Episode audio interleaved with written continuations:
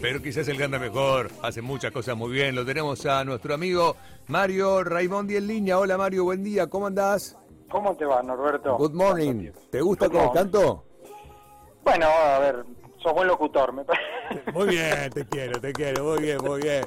Bueno, lo tenemos a Mario, él es el organizador del Festival Ciudades Felices, que se va a hacer este fin de semana en Rosario. El evento es un encuentro para conversar sobre el rol de las ciudades en el desarrollo humano, social, económico y ambiental y además, lo importante, cómo podemos hacer nosotros, Mario, para potenciarlo. ¿Cómo es este festival?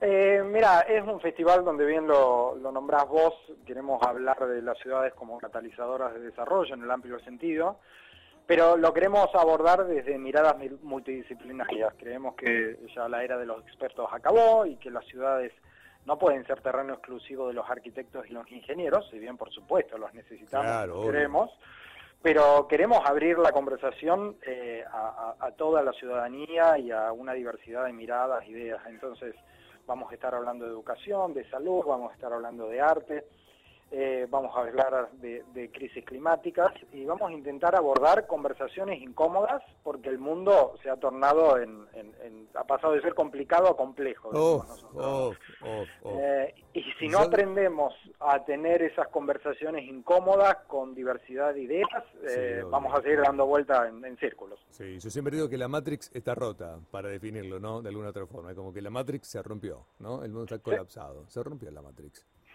Sí, y hay que hacerla de nuevo. Pero está bueno porque se rompió y hay que hacerla de nuevo. Totalmente, y ahí es donde creo que tenemos que, apelar a nuestra imaginación, a la capacidad humana de, ingeniarnos y crear cosas nuevas, e inventar cosas que todavía no existen. Eh, durante mucho tiempo hemos estado enfocados en resolver problemas, y tiene total sentido, por supuesto, pero también tenemos que dedicar tiempo a, imaginar utopías, a, soñar con cosas que nos muevan y y que nos, nos inspiren a, crear algo mejor para todos. ¿no? Mario, vos estás muy vinculado con estos temas hace mucho tiempo, hace muchos años. Eh, además, vos pasás gran parte del año en, los Países Bajos, eh, que es un país hiper, perdón, hiper avanzado. Eh, te pregunto, vos que tenés mucha relación también con Rosario, ¿no hay como en otras ciudades avanzadas del mundo un proyecto de una Rosario 2030, 2040? En donde se plantean esas cosas de utopías o de grandes metas?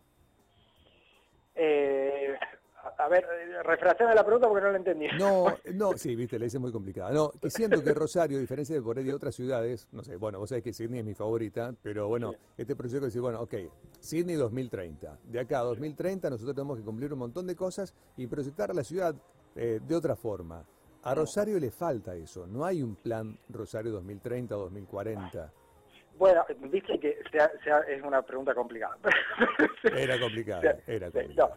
Eh, se, han, se han presentado distintos proyectos a lo largo del tiempo en Rosario, Rosario 2030, Rosario 2040, el tema que eh, de repente no se ha sostenido en el tiempo. Claro, por eso. Mm, claro, no, no se ha buscado, me parece tampoco eh, una participación ciudadana que lo haga más allá de los gobiernos de turno. Claro. de todas maneras, creo que, mira, e-, es muy buen eje este que tocas, porque eh, en el mundo tan cambiante de hoy, por ahí planear para el 2030 ya es eh, algo obsoleto. Nosotros estamos acostumbrados a planear porque antes sabíamos, teníamos cierta certidumbre de lo que iba a pasar. Hoy la tecnología te cambia en un año, las sociedades, las culturas y demás. Sí. Entonces quizá la... O una eh, pandemia. O una pandemia, exacto. Entonces quizá tenemos que cambiar el paradigma de planificación por un paradigma de, preparación, de estar preparados, de sí tener un norte, por supuesto que hay ciertas cosas que tenemos que, que abordar, pero de saber que ese camino va a ser quizá caótico, quizá va a ser seguramente, va a haber un montón de cosas que no podíamos predecir. Entonces, creo que tenemos que tener ahí una, una flexibilidad. Pero es muy buen eje este que estás planteando vos y de hecho va a estar en el festival como un eje para hablar con muchas personas. Oh, sí. Bueno, ¿y cuáles serían los temas más incómodos que hay que tocar ahora, Mario? Oh, mira, yo creo que vivimos en un mundo de discusiones. Estamos, estamos eh, en desacuerdo prácticamente en todo, en la política, en el género, en la sexualidad, en la crisis climática, en las vacunas. Estamos como eh, peleados todo el tiempo, ¿o sea que sí? totalmente. Pero creo que, a ver, tiene sentido porque eh, es, un, es una consecuencia de la individualidad, ¿no? Cada uno de nosotros tiene distintas experiencias de vida, tiene Claro, distintas obvio. formaciones y tenemos distintas formas de ver las cosas. Pero creo que eh, el, el tema ahí es no perder de, de eje que ese conflicto de ideas, que esa diversidad de miradas, en algún sentido, es algo creativo, es algo positivo y algo que necesitamos. Entonces, Claro. creo claro, que, claro. que uno de, de los temas más importantes es aprender a tener esa conversación incómoda. Y fíjate que, por un lado, tenemos una narrativa de la diversidad, de abrazar toda la diversidad, y por otro lado, todos, casi todos, ¿no? Eh, nos encontramos de decir, che, mira, en esta reunión de familia no hablemos de política con fulanito, Ah, porque no sí, se puede, sí, o no hablemos de esto. Tenés razón, Eh, tenés razón, y, sí. y hay que buscar la manera de romper con eso y de recuperar el conflicto como algo que tiene valor y que hace de ideas buenas, ideas geniales. No, pero quizás lo que está pasando, a ver, quizás me equivoco, vos corregime, o, o por lo menos tenemos visiones distintas.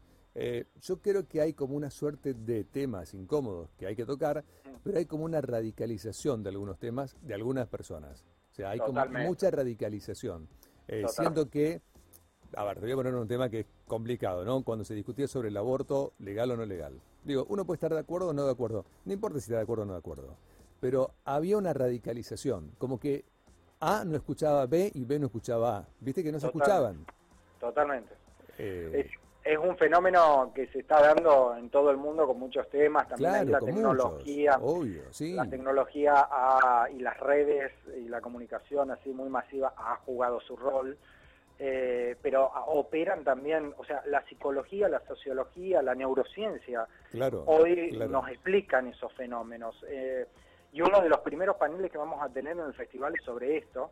Eh, y es justamente, viste, ver, bueno, cómo funcionan los egos de confirmación, cómo funcionan los algoritmos que nos muestran eh, eh, noticias que refuerzan lo que ya pensamos. ¿Cómo hacemos nosotros? ¿Qué es lo que pasa en nuestra, en nuestra mente en el momento de que me junto con gente que nada más piensa como yo? Claro, Y, claro. y la neurociencia y muchos experimentos psicológicos han demostrado de que en la medida que nosotros nos juntamos con gente que piensa como uno, nuestras ideas se radicalizan. Claro, eh, totalmente. Y en esto, en cierta forma, eh, es una trampa en la cual estamos todos, ¿viste? Sí, O sea, sí, sí, sí, eh, uno, por supuesto, eh, le, le causa estupor al que piensa distinto a uno, ¿no? Pero uno nunca se piensa como, che, a ver, quizás me está pasando a mí también. Entonces, esto me parece que es un fenómeno de esta era que es muy notorio y se, se está dando en el mundo y me parece que hay que, hay que romperlo. Hay que volver a algo un poco más humano, más empático y de poder escucharnos. Y de verdad escucharnos, y de verdad escucharnos, eh, de verdad escuchar las diferencias, porque se habla mucho de la igualdad, se habla mucho de, de respetar al otro, pero a veces no nos escuchamos. Y está bueno escuchar a la visión del otro, ¿viste? Que está Totalmente. bueno. ¿eh? Totalmente. Está bueno escucharlo. Bueno, eh, ¿el festival va a ser sábado y domingo, si no me equivoco, o corregime? No, arranca hoy, viernes y ah, sábado. arranca hoy, perdón, perdón, perdón. Bien, ¿viernes y sábado?